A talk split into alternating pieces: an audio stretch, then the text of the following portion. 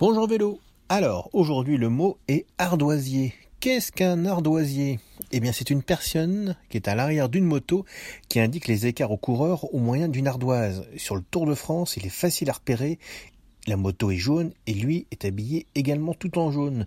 Il note en général l'avance d'une éventuelle échappée et le retard du peloton ou du maillot jaune. À bientôt pour une nouvelle définition sur Bonjour Vélo.